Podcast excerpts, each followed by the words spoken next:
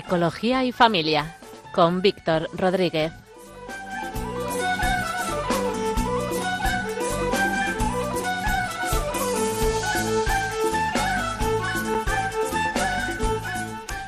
Buenas tardes a todos los oyentes de Radio María.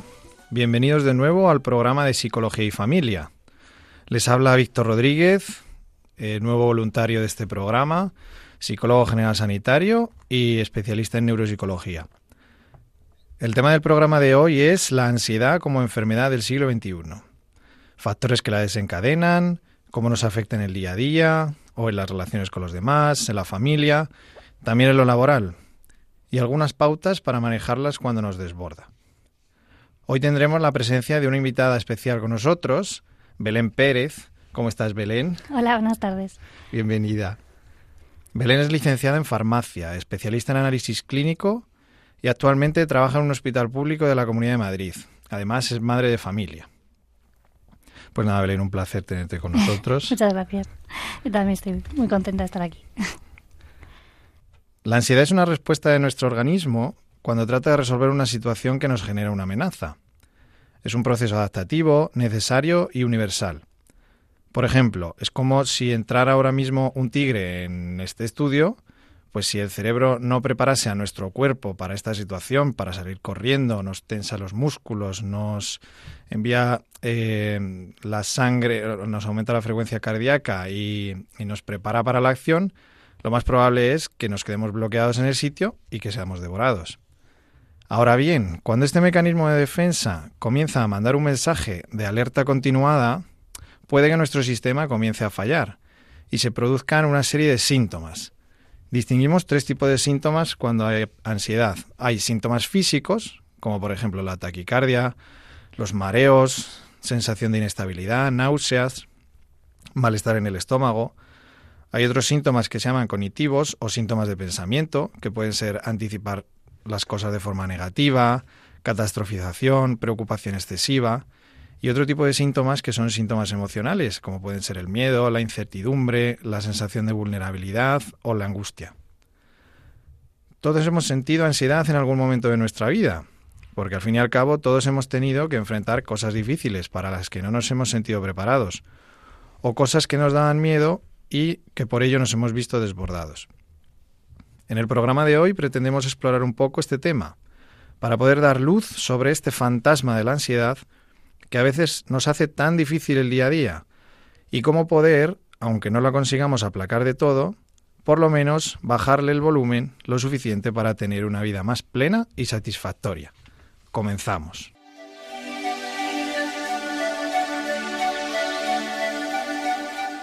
Entrevista al experto.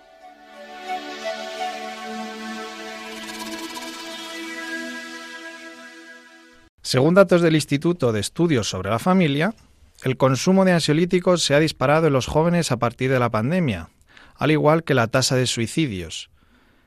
En el año 2022, la Junta Internacional de Fiscalización de Estupefacientes elaboró un informe en el que sitúan España como el país que más ansiolíticos consume en el mundo. Por dar más datos, el 11% de la población española consume diariamente esta medicación, es decir, unas 5.200.000 personas. Aunque curiosamente, el porcentaje de población española con un diagnóstico clínico de trastorno de ansiedad es del 6,7%, es decir, casi la mitad. Lo que parece indicar dos cosas, o que mucha gente padece trastornos de ansiedad sin diagnosticar, o que una parte importante de la población se automedica. ¿Tú qué opinas, Belén? Bueno, eh, la verdad que, mm, que, es verdad que esta realidad eh, pues es la que tenemos hoy presente. ¿no? Eh, nosotros en, el hospital, en el laboratorio, nosotros en el laboratorio de urgencias tenemos dentro de las posibilidades de cartera de que pueden coger los médicos, ¿no? pues es el análisis de tóxicos en orina. Y, y, la verdad que es eh, llamativo como ver la evolución de los últimos años. Yo cuando empecé la residencia apenas era una prueba que se pedía, se asociaba mucho al fin de semana, ¿no? A la fiesta, a la, a, la noche, ¿no? Pero es que en apenas siete años, eh, ahora mismo es raro una guardia que no te solicitan el análisis de tóxicos en orina. Y no solo eso, sino que, que, lo raro es encontrar un análisis que sea negativo totalmente, ¿no? que la mayoría eh, tenemos, encontramos algún positivo. La mayoría eh, dan positivos en benzodiazepinas. Eh, y, a mí lo, lo, que me parece dramático realmente es esto que comentabas, ¿no? que realmente en el último año eh, vemos el, cómo eh, está afectando eh, la ansiedad a los jóvenes, ¿no?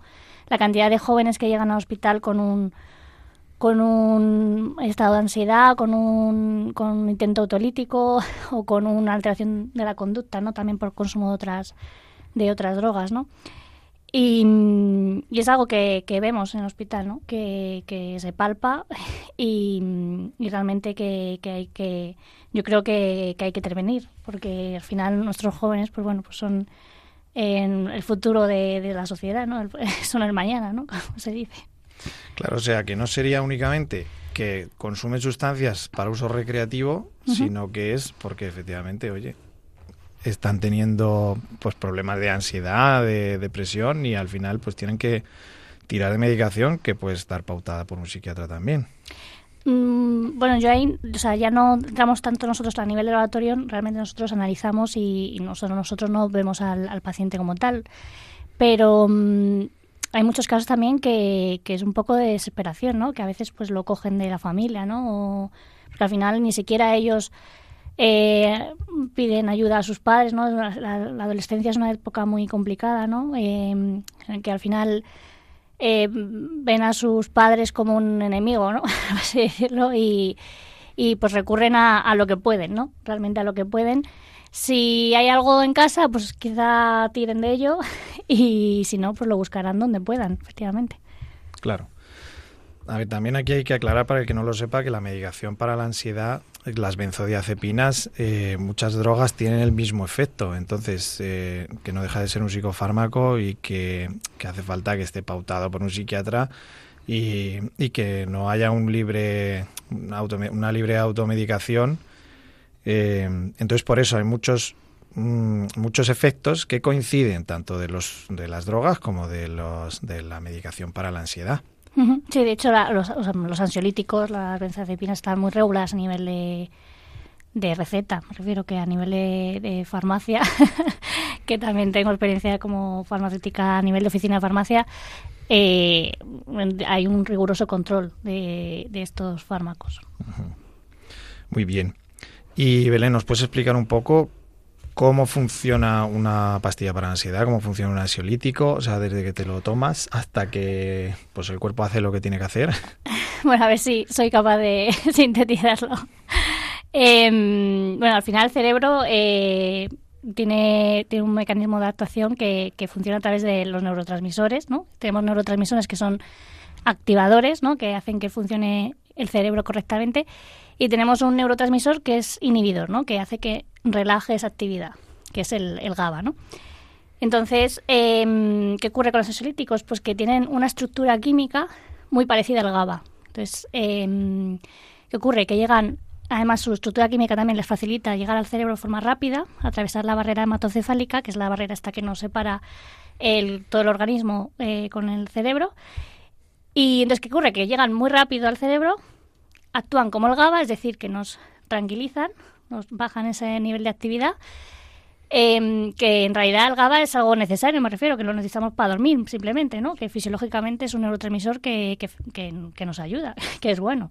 ¿Qué ocurre? Que, esto, que los ansiolíticos actúan de forma muy rápida, igual que el GABA, y también se eliminan de forma muy rápida. También están hechos para que no permanezcan en ese estado somnolento eh, mucho tiempo, ¿no? Porque tampoco eso es, eso es bueno. Necesitamos tener actividad. Nuestro cerebro controla eh, pues todo el organismo, ¿no? Entonces, eh, están hechos para eso, para llegar muy rápido, actuar y eliminarse muy rápido. Entonces, ¿esto qué ocurre? Que, que tiene dos, dos factores. Uno, eh, la rápida actuación que son, ¿no? Que si tú realmente tienes un estado de ansiedad, te tomas una benzodiazepina, como ves un efecto rápido, eh, que lo ves, porque a veces te dicen, tómate esta pastilla, ¿no? Este medicamento, y jo, pues no me hace efecto, ¿no? Esto está tardando mucho. Hay medicamentos verdaderamente que tienen un tiempo de adaptación, pero en los ansiolíticos no, los ansiolíticos actúan de forma muy rápida, ¿no? Entonces, esta mmm, compensación tan rápida, eh, pues es gratificante también, ¿no? Porque al final un estado ansioso em, a ti te altera, ¿no? Entonces no, no estás a gusto, entonces bueno. Y luego, por otro lado, tenemos un mecanismo eh, compensatorio, ¿no? Realmente em, el cerebro, el cuerpo humano está fenomenal hecho, ¿verdad? Pero concretamente el cerebro, ¿qué ocurre? Que, que claro, este nivel de, de relajación, nuestro cuerpo directamente eh, lo que hace es liberar los neurotransmisores que nos activan para compensar estos ansiolíticos, ¿no? Y uno de ellos es la dopamina, ¿no? Entonces, ¿qué ocurre? Que la dopamina también mm, actúa sobre nuestros eh, receptores de, placer, de, de, satisfacción, ¿no? Entonces, claro, tú al final hay que tener cuidado con estos fármacos en el sentido de que fácilmente eh, tienen efecto y encima nos gratifican, ¿no? Entonces, eh, el problema de, de, estos fármacos es esto, eh, que es lo que puede ocurrir también con, con, como decías, con otras drogas, ¿no? Que también nos producen bienestar, ¿no? Entonces eso nos puede entrar en, hacer entrar en un bucle eh, que sea más complicado de salir que, que de entrar, ¿no? Incluso ocurre con la comida, me refiero, que la comida también el el, el, comer te produce una liberación rápida de, glucosa que el cerebro usa rápidamente porque el cerebro básicamente se alimenta de glucosa. Y, y esta liberación de glucosa nos calma de alguna manera. Entonces, por eso también, bueno, esto seguro que tú sabes más que yo, pero bueno, hay muchos trastornos de ansiedad asociados a la comida, ¿no? Que realmente tú eh, te ves que, estás nervioso, agobiado, tal, con, con la ansiedad y, te tomas una barrita de chocolate y, oye, eso estoy mejor. pues esto es que es verdad. Es que es un mecanismo rápido de mm, como de, de tranquilización, ¿no? De, de alivio. De, alivio, sí. que no me sé la palabra. Mm. Sí, es verdad, además, eh, eso que, es, curioso lo que dices, es verdad que hay muchos trastornos de ansiedad que están asociados a descontrol con la comida o a hipercontrol con la comida, en el caso de la, de la anorexia a lo mejor restrictiva. Porque eh, es verdad, el comer es comer relaja y comer es un ansiolítico. Entonces hay gente que cuando tiene ansiedad le da por comer y hay gente que cuando tiene ansiedad le da por dejar de comer. Pero eh, es una gratificación inmediata. Entonces, eh, fíjate, el, lo interesante es la búsqueda de ese efecto en las cosas, porque al final, oye, yo tengo ansiedad, yo tengo mucho malestar interno, necesito aliviarme de alguna manera, obviamente.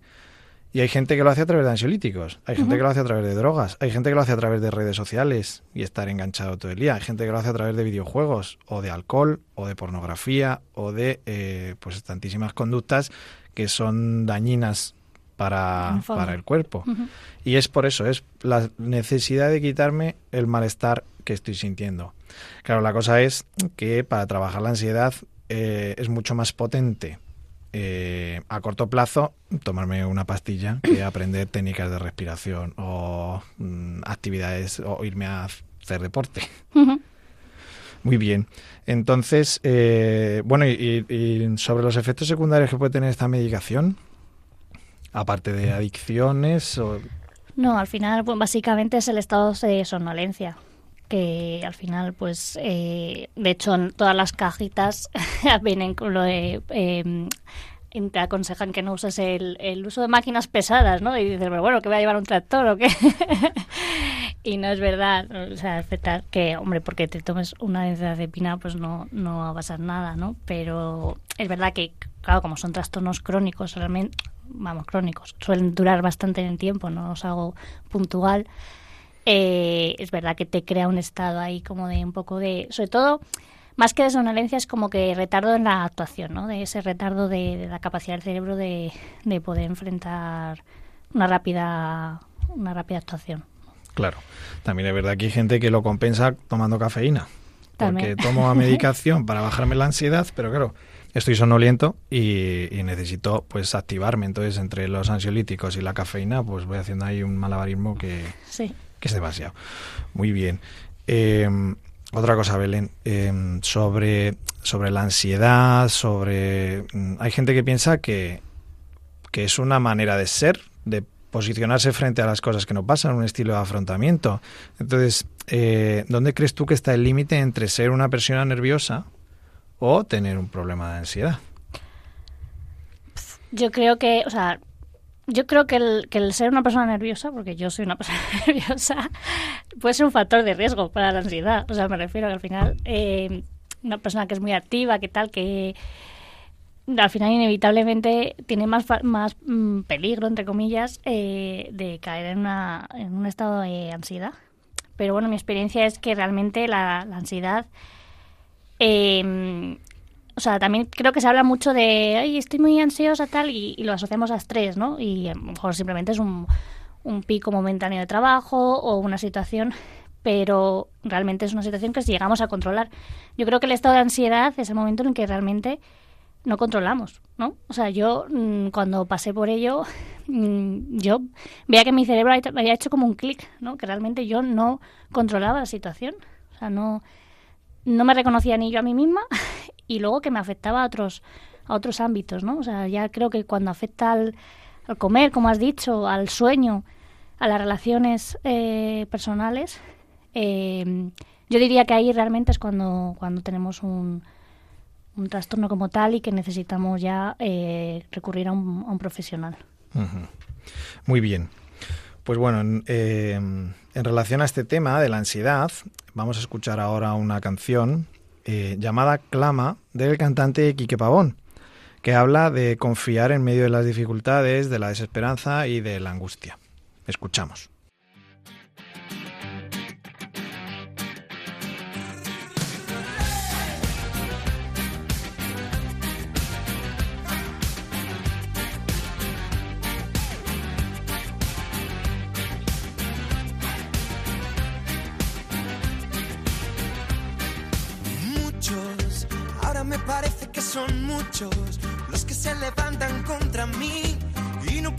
Que sea el único que sufra y que lo vea.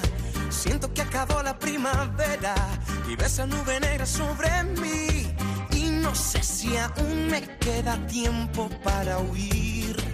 Cuando siento que no tengo fuerza, viene, viene una vez más tu dulce voz que me recuerda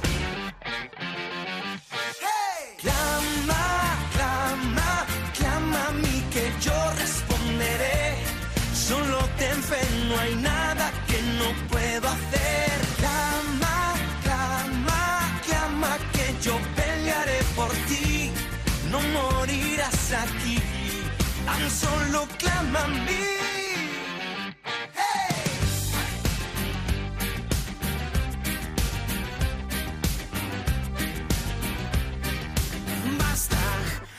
De verdad ya digo basta.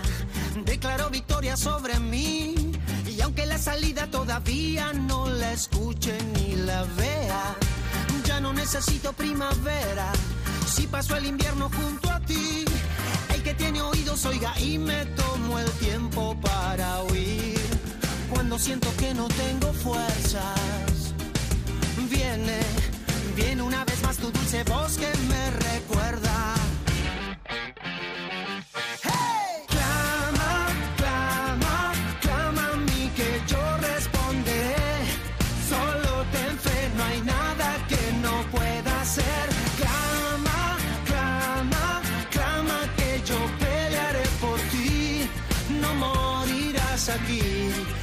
solo clama a mí.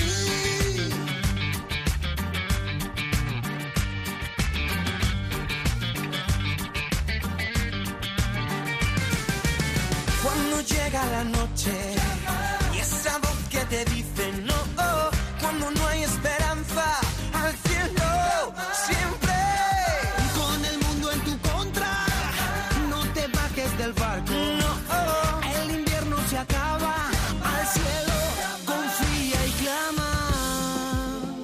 siento que no tengo fuerza.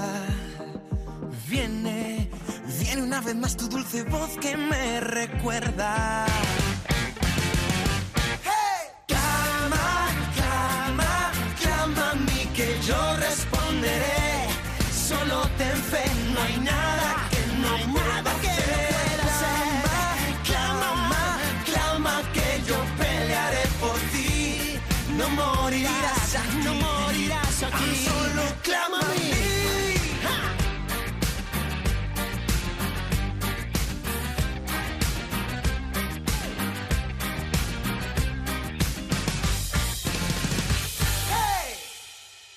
Estamos en Psicología y Familia.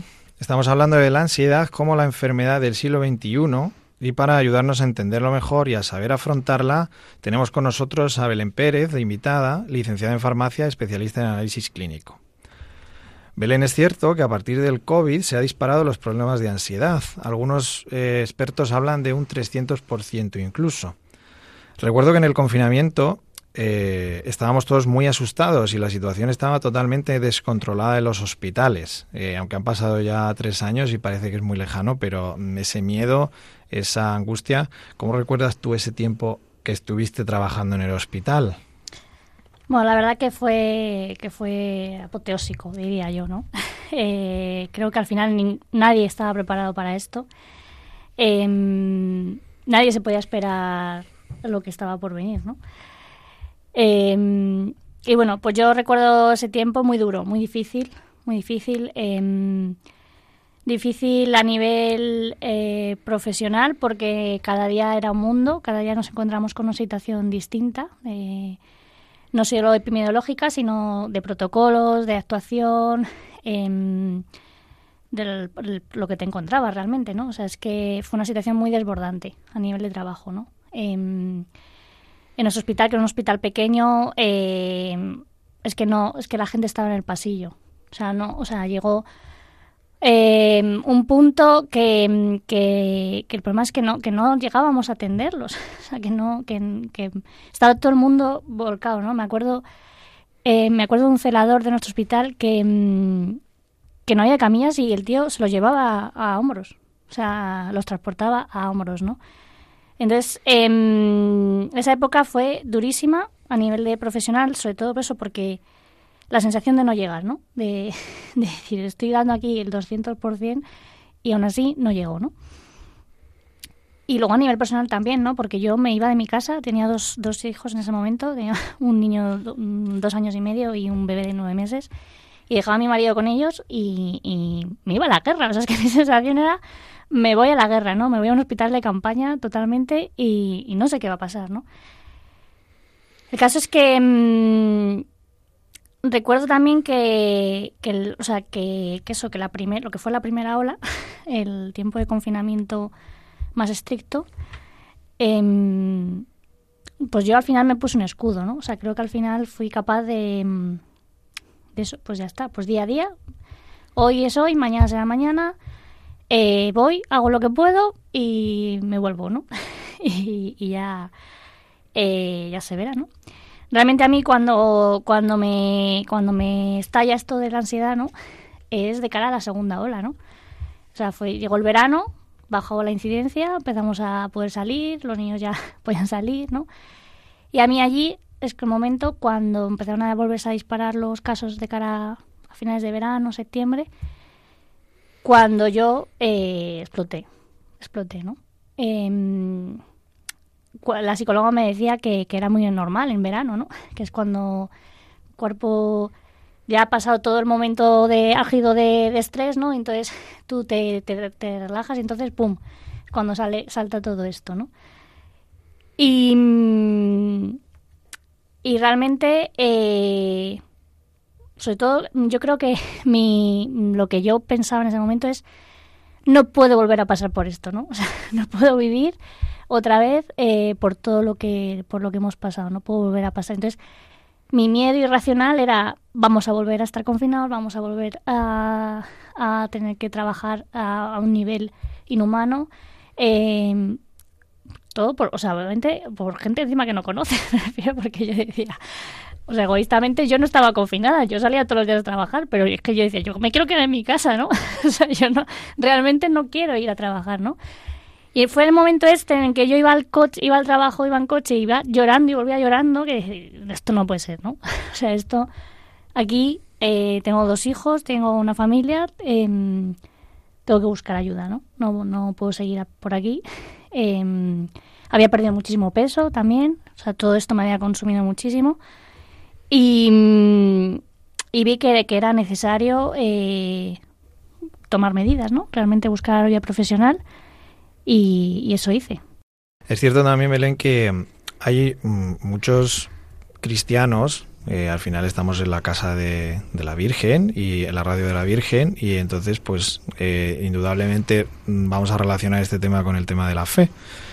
Eh, hay mucha gente, muchos cristianos que entienden que la ansiedad, esa angustia es una señal de poca fe o de falta de conversión o de que tienen que rezar más. ¿Tú qué opinas de esto? Bueno, yo mm, la verdad que yo para mí no lo fue. O sea, para mí eh, yo no lo yo no lo no sé, no asocié que Dios me estaba castigando o que era un castigo divino pasa para esto ni al contrario, ¿no? A mí eh, la oración me ayudó muchísimo, el rosario me ayudó muchísimo. Desde la parroquia se hicieron grupos de, de, oración de, del rosario y a mí es algo que me, que me ayudó muchísimo, ¿no? Eh, y, y luego, pues que, que al final, como te dije, como te he dicho antes, ¿no? Realmente creo que, que una cosa es que tú estés nervioso por una situación, preocupado, tal, que, a lo mejor ahí, pues oye, el demonio se te mete y, dudas de, del amor de Dios, ¿no?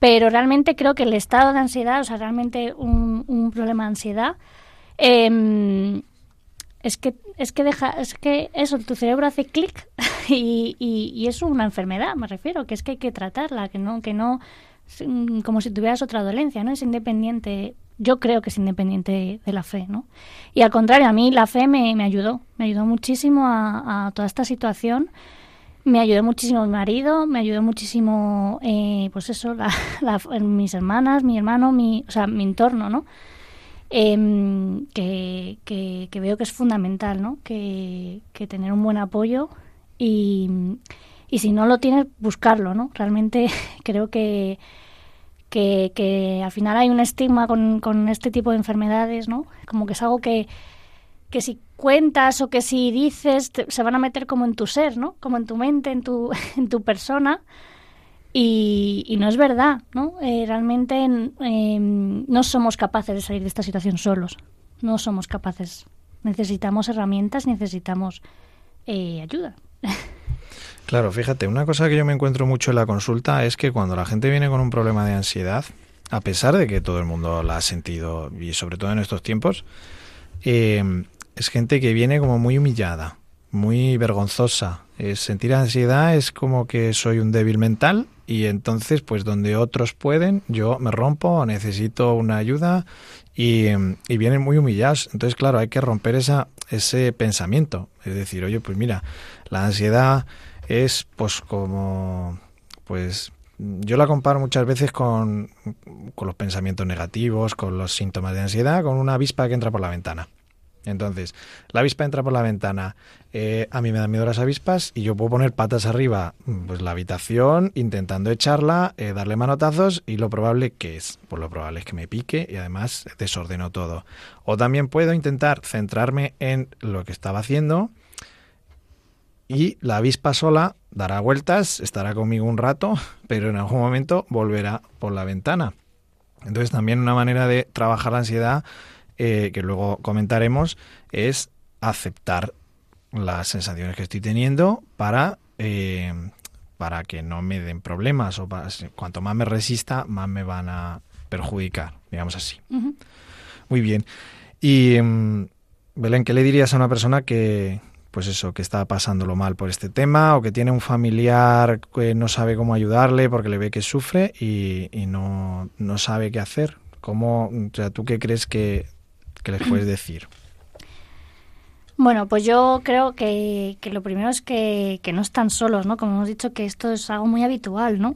Y que y que y que al final necesitan ayuda, ¿no? Que no que hay que buscarla y sobre todo yo em, eh, les diría que busquen a alguien que realmente les dé confianza para poder hablar, em, porque al final Mm, bueno, yo creo que, el psicólogo es un profesional, pero al final si no tienes, eh, eres capaz de contarle todo lo que te pasa por la mente en ese momento, mm, él no te puede ayudar, ¿no? Entonces, em, buscar a alguien de confianza, que realmente tú, tú puedas sentirte libre de poder, poder contar tus cosas y, y luego también hacer caso. Porque yo creo que eh, yo había un momento que, que me estanqué un poco, eh, que veía que no mejoraba y, y entonces al final mm, mi psicóloga me decía, es que no me estás haciendo caso, no, me estás, no estás siguiendo lo que te estoy... O sea, ahora necesitas ser obediente, ¿no? En el sentido de que si te digo que hagas esto, hazlo, porque, porque al final son los profesionales, me refiero, que al final no dudamos nunca de, yo qué sé, pues si te das una otra contractura, ir al fisio o tal, o tomarte, si estás enfermo, un antibiótico, pero en cuanto a, a, este tema, pues hay pautas, ¿no? Y, y, entonces, bueno, pues realmente tomártelo... Lo pasa que, claro, cuando estás tan débil es muy complicado, ¿no? Eh, muchas veces eh, actuar, ¿no? O sea, realmente tener esa capacidad de decir, bueno, pues yo lo hago, ¿no?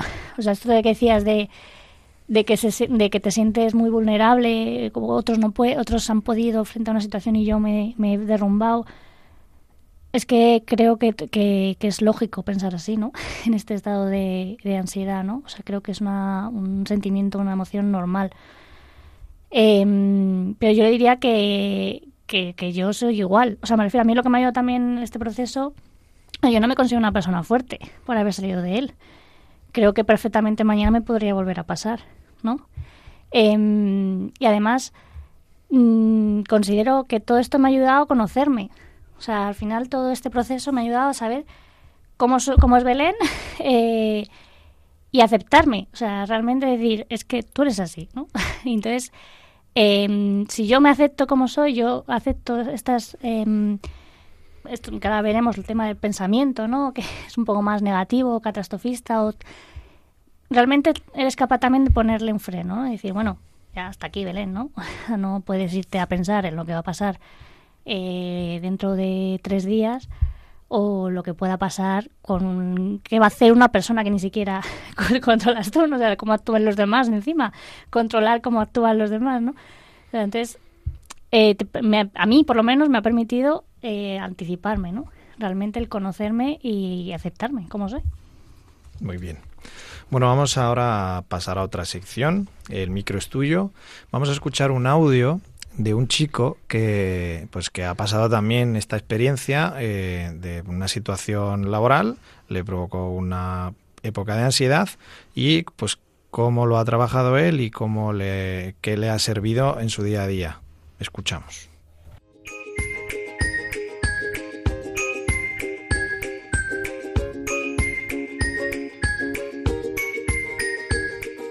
El micro es tuyo.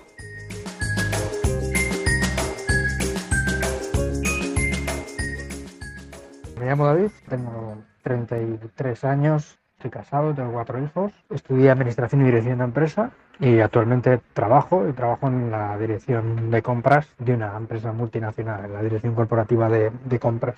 Y eh, bueno, hace un par de años decidí o tomé la decisión de pedir ayuda psicológica porque bueno, me encontré en una situación en el trabajo en la que prácticamente cualquier cosa me generaba ansiedad y eh, no era capaz de controlarla, de gestionarla y bueno, me afectaba de distintas maneras que luego, luego explico un poco, ¿no? Entonces, bueno, como decía, yo trabajo en la dirección de compras, la dirección corporativa de compras de una multinacional y bueno, eso implica pues a veces temas de trabajo con mucho estrés y que implican mucho, mucho dinero y por tanto pues también responsabilidad no esto mal llevado pues me llevó un poco a la situación que viví eh, en la que empecé aproximadamente en el momento en el que empezó el covid porque bueno fue una situación muy complicada de gestionar de mucha tensión en el trabajo de mucha tensión por sobre todo por el nivel de incertidumbre que había eh, y los riesgos que había a tener un problema una ruptura de stock un desabastecimiento. Fue un periodo de tiempo muy estresante tratando de anticiparse a posibles riesgos o a posibles problemas. Entonces era estar 24 horas al día pensando y maquinando qué era lo que podía pasar mal y cómo podía yo anticiparme a eso. Entonces, una vez pasó el COVID, el problema fue que yo seguí teniendo esa manera de trabajar y por tanto cualquier cuestión me generaba muchísima ansiedad. El problema es que esa ansiedad no sabía manejarla y entonces no me hacía moverme, sino que esa ansiedad lo que hacía era un bloqueo importante. También por el hecho de, digamos, del miedo a cometer un error, el miedo a que una decisión que yo tomara pudiera implicar una decisión incorrecta que costara muchísimo dinero, que pudiera tener una consecuencia mala para mí en el trabajo, ¿no? Y esto pues, me hacía como digo, ser incapaz de decisiones absurdas y simples de temas que no eran, que son importantes, pero que no eran críticos para la compañía, pues incapaz de tomar decisiones, incapaz de contestar correos electrónicos por miedo a decir algo indebido o a nivel externo o interno, tomar decisión incorrecta, etcétera, etcétera. ¿no? Y luego todo esto además empezó a afectarme no solamente a nivel profesional, sino también a nivel personal. Pérdida de apetito por el estrés, mal carácter en casa, dificultades para dormir, tenía un mal día y lloraba, mucha ansiedad por lo que pudiera pasar, pero no por lo que pasaba.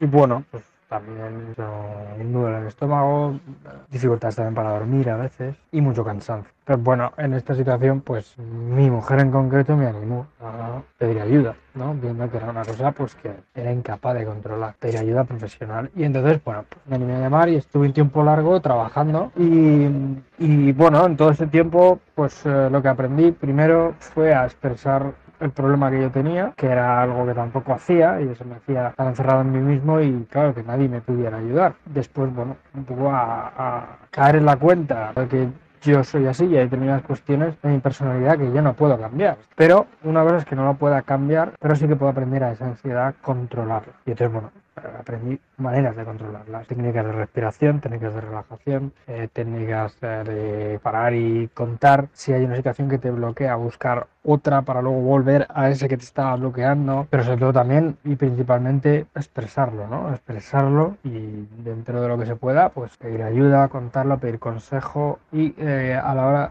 digamos que en el momento en el que yo expresaba mis dudas, mis temores o las cosas que me generaban ansiedad, hablando con otra persona, digamos que ves maneras de afrontar ese problema que a ti te agobia que ni tú mismo te imaginabas. Eh, y al final es simplemente vas aprendiendo a ver distintas opciones y sin quererlo, simplemente el hecho de manifestarlo es a relativizar, ¿no? a darte cuenta de que eh, no es que no es el fin del mundo y, sobre todo a familiarizarte con el error. Por ejemplo, una cosa que a mí me ha ayudado es el exponerme en eh, entornos controlados. Es decir, por ejemplo, como no quiero hacer mal el poner un taladro, entonces yo no pongo taladro, sino que le pido a mi hermano que venga y ponga taladros. Pues oye, pongo yo el taladro. Te equivocas, no pasa nada, pues eso te saldrá mal, pero al taladro número 50 pues ya serás un experto. Todas estas pequeñas cosas son las que me han ayudado a mí pues, a aprender a gestionar eh, la ansiedad. Y luego, por supuesto, pues los profesionales, ¿no? Hablar con profesionales eh, que ellos son expertos en esto y te pueden ayudar, dar consejos y enseñar técnicas para que puedas ah, aprender a gestionar toda la ansiedad. Pero sobre todo lo que hago para evitar recaídas y cuidarme mentalmente es expresarlo, hablar, hablar con tu compañero, con tu jefe, si es que puedes, y si no, pues con tu persona de confianza, tu, yo en mi caso mi mujer, y nada más. Espero que ayude y un saludo a todos. Bueno, pues hemos escuchado la experiencia de David en relación a la ansiedad, que es el tema que estamos tratando hoy en el programa de Psicología y Familia. Eh, comentaba él que, al final mucho de su problema de, ansiedad era esa anticipación negativa, el pensar que puede cometer errores. Entonces, llegados a este punto, eh, ¿qué es lo que podemos hacer? Porque es verdad que hemos hablado de la ansiedad, síntomas que produce, y a lo mejor algún oyente dice, vale, yo me siento identificado, es verdad, desde el COVID también me noto más alterado, pero ¿qué puedo hacer? ¿Qué puedo hacer? Entonces vamos a hablar ahora de pautas.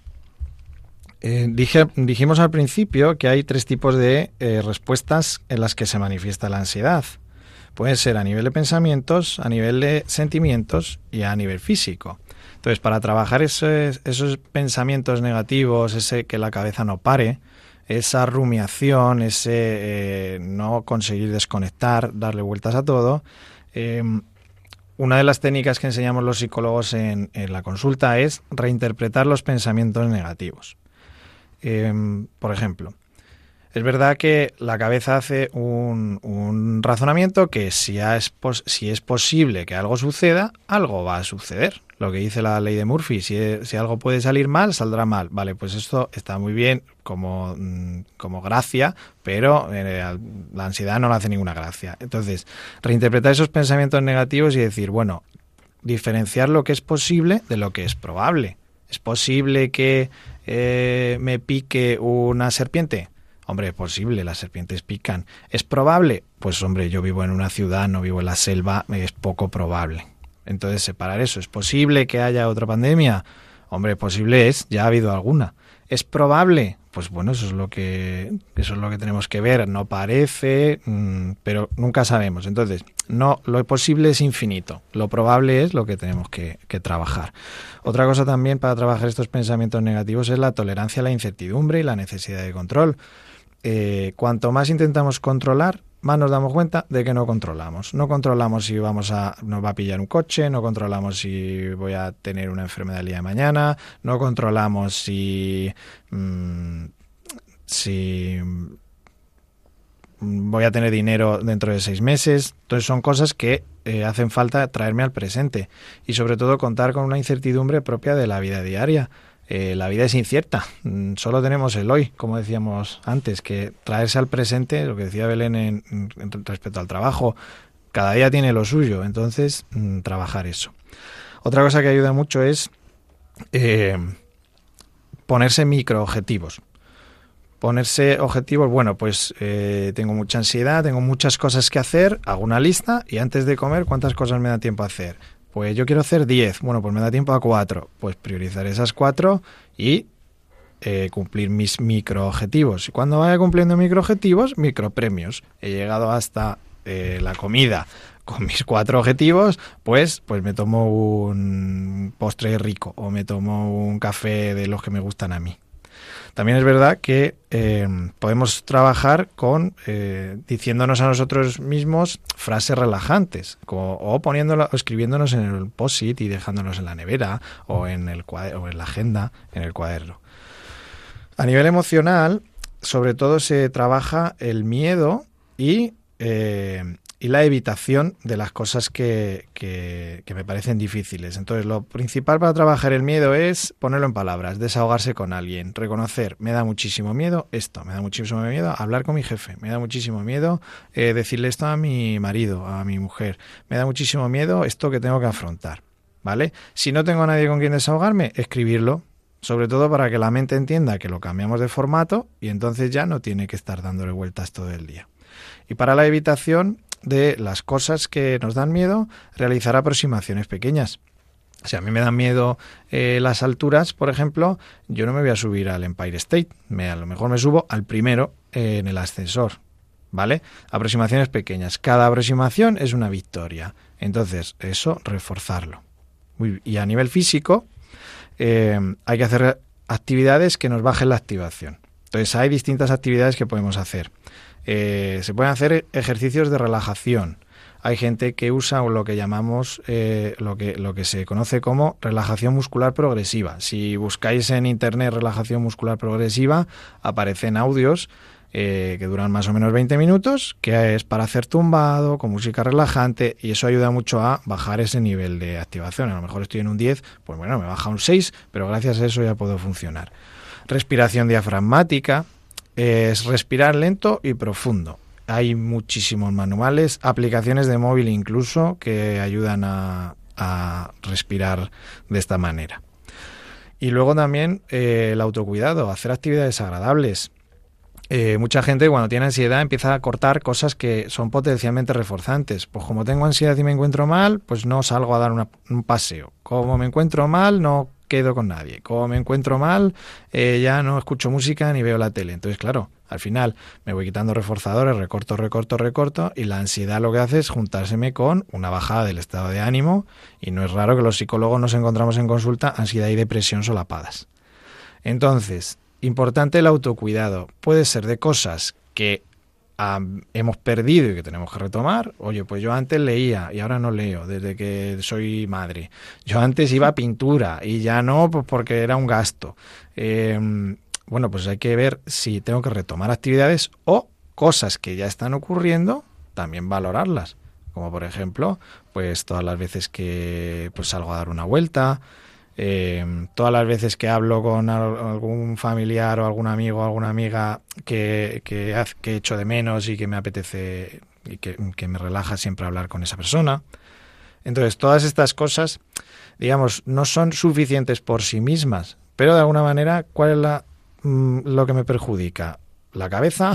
Las, ¿Los sentimientos? ¿O mi descontrol, digamos, conductual? Pues fumar, mmm, fumar más, eh, comer más, pues ahí es donde tenemos que interferir. Y atacando por estos tres frentes, la ansiedad baja.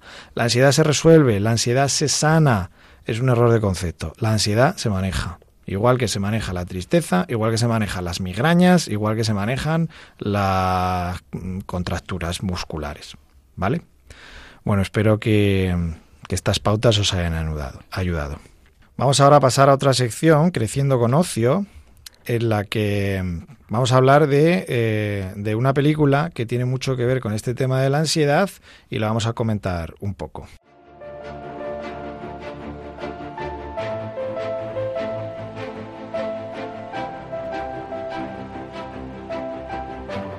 Creciendo con Ocio.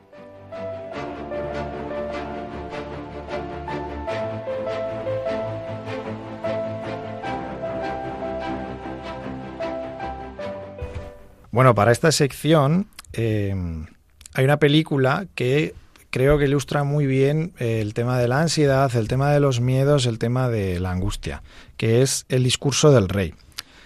Eh, el discurso del rey trata sobre que el rey Jorge VI del Reino Unido, interpretado por Colin Firth, se vio obligado a reinar tras la abdicación de su hermano Eduardo VIII. La cosa es que el rey Jorge es tartamudo y por eso busca un terapeuta de trastornos del habla, que eh, pues luego se va viendo un poco, se va profundizando en la relación entre ellos, eh, interpretado por Geoffrey Rush, que tiene unos métodos poco ortodoxos. Esta es la sinopsis. Entonces, Belén, ¿tú has visto esta película? Sí, sí. sí ¿Te acuerdas de alguna escena curiosa? Eh, bueno, yo creo que, que, la mítica no es cuando le empieza a decir que diga palabrotas, ¿no? y que, claro, él se queda como, pues como voy a decir yo palabrotas, soy el rey, ¿no? que es un, hombre muy, eh, como muy serio, muy... Mm, y entonces, eh, pues bueno, pues ahí vemos que, que, que, cómo se desfoga, ¿no? Que realmente eh, el hacer eso le hace estar bien, le, le hace encontrarse mejor, le hace reír eh, y relajarse, ¿no?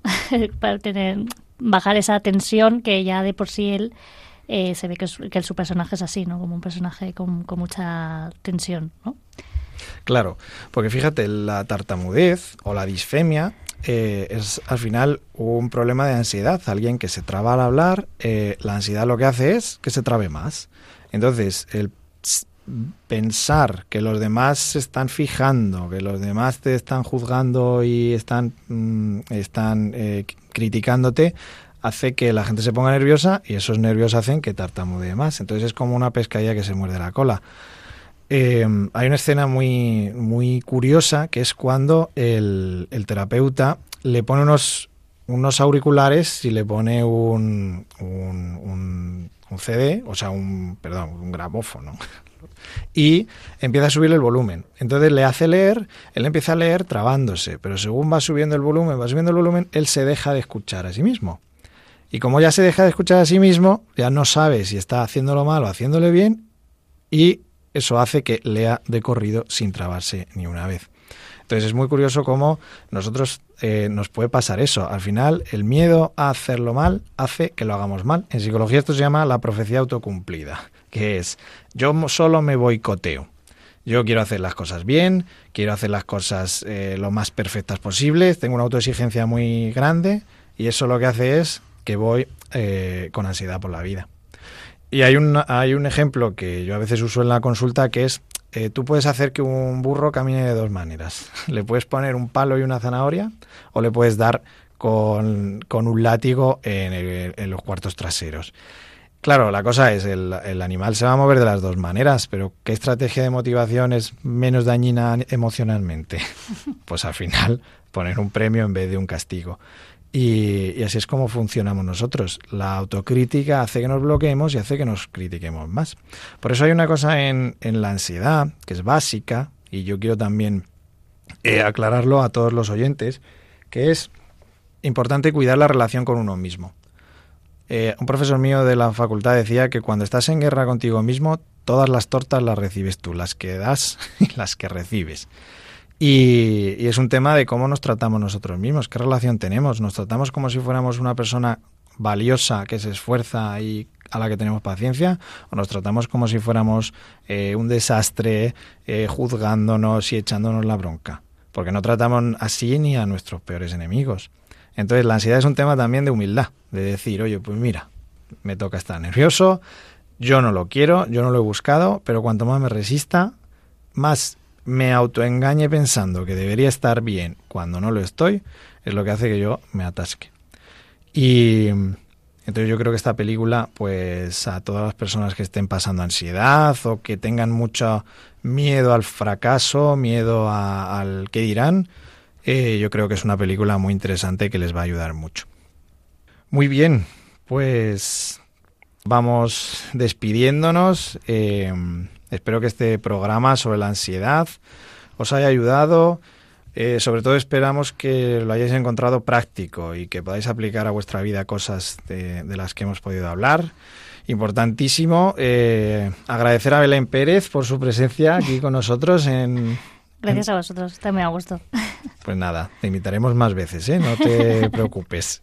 Y agradecer en control de sonido también por, pues, por estar pendientes y por, por todo, por al final llevar adelante esta cadena que sin los voluntarios pues sería imposible.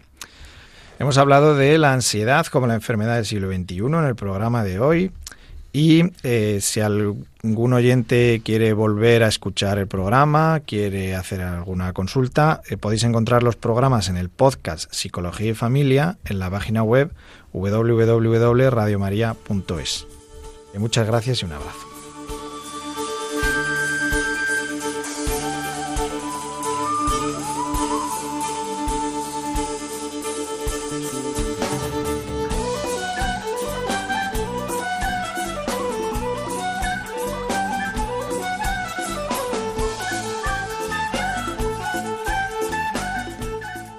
Psicología y Familia con Víctor Rodríguez.